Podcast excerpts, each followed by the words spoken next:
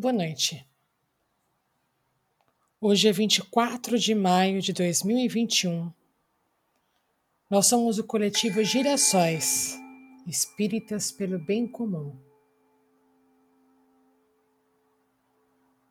Em mais uma segunda-feira de Evangelho, neste estudo sequenciado, nós vamos dedicar a leitura e o estudo e as nossas vibrações a todos aqueles irmãos que sofreram mortes violentas de alguma forma.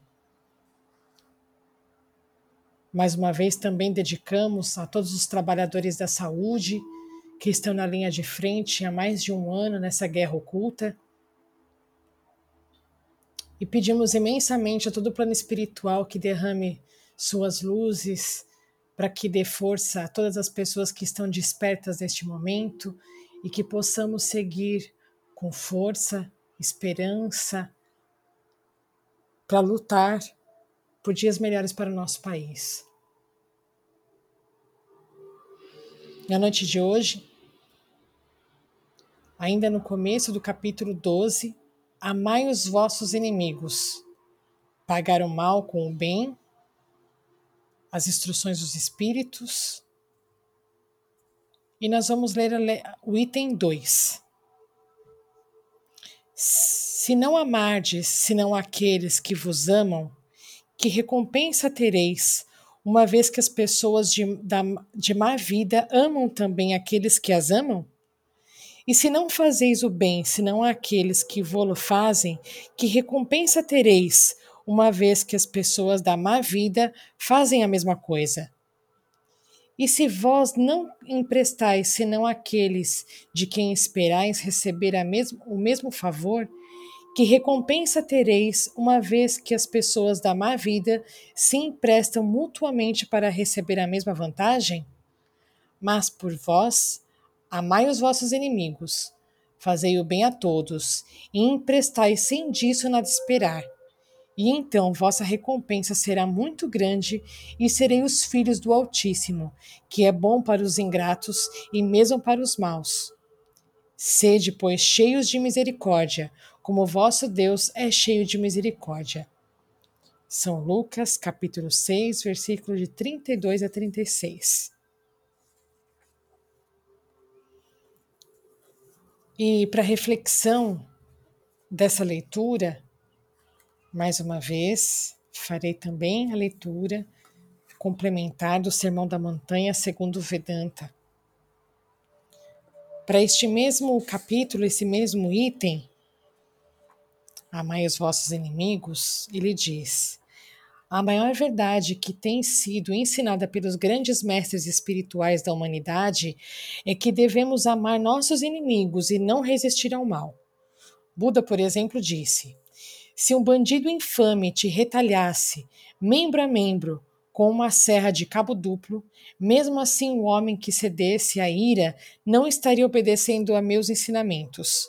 Mesmo assim, seja tua obrigação preservar teu coração impassível, jamais permitindo que uma palavra mais cape de teus lábios mas permanecendo sempre dentro da compaixão e da boa vontade, sem ódio no coração, envolvendo em pensamentos radiantes de amor ao bandido, que te tortura, e continuando depois disso a envolver o mundo todo em teus pensamentos radiantes de amor, pensamento imenso e além das medidas, onde não há ódio nem indício de dano.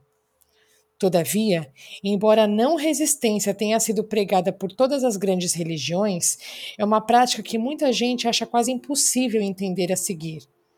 É significativo que Jesus, depois de ensinar a não resistência, prosseguiu dizendo: Sede perfeitos. Em outras palavras, cumprir essa verdade em nossas próprias vidas levar-nos-ia à perfeição.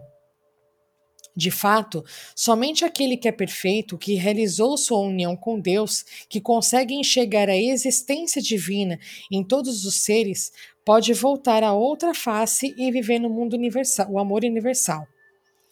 Para o homem que alcançou a perfeição, a não resistência é uma efusão espontânea da sua experiência de Deus.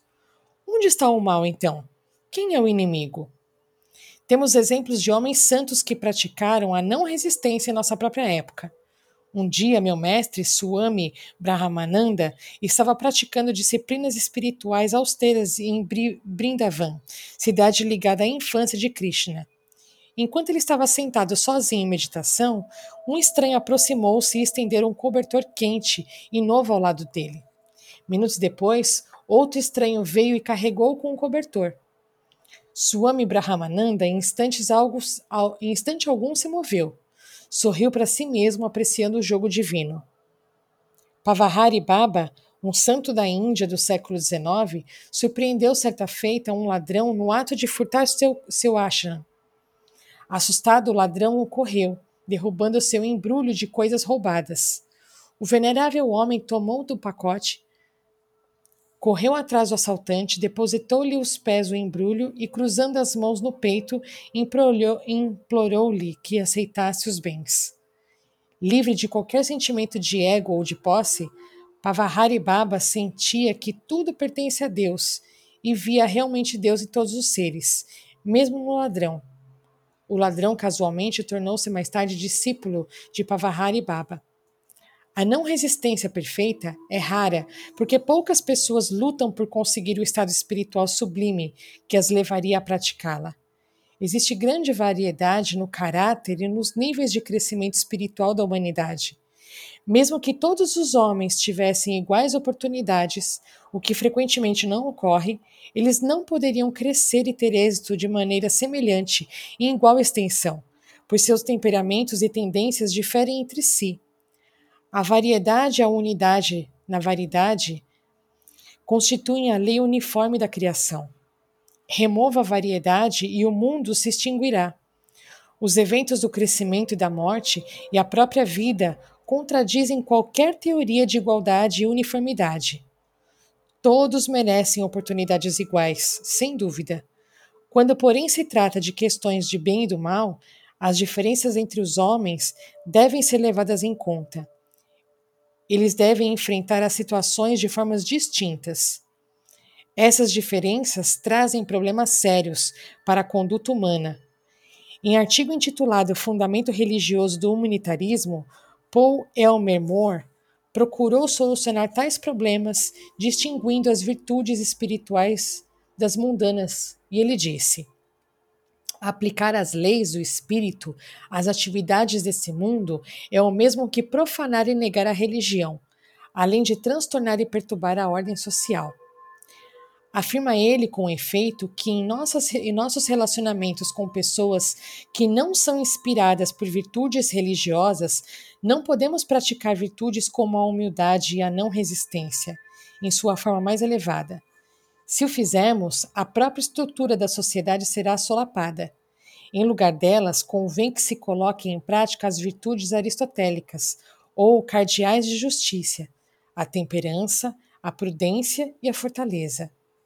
O Vedanta vai além, vai ainda além do Dr. Moore ao reconhecer diferenças éticas e comportamentais.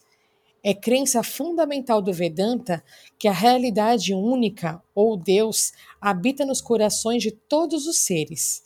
Entretanto, ele não se manifesta igualmente em todos os seres, os quais também não vivem de forma igual em Deus.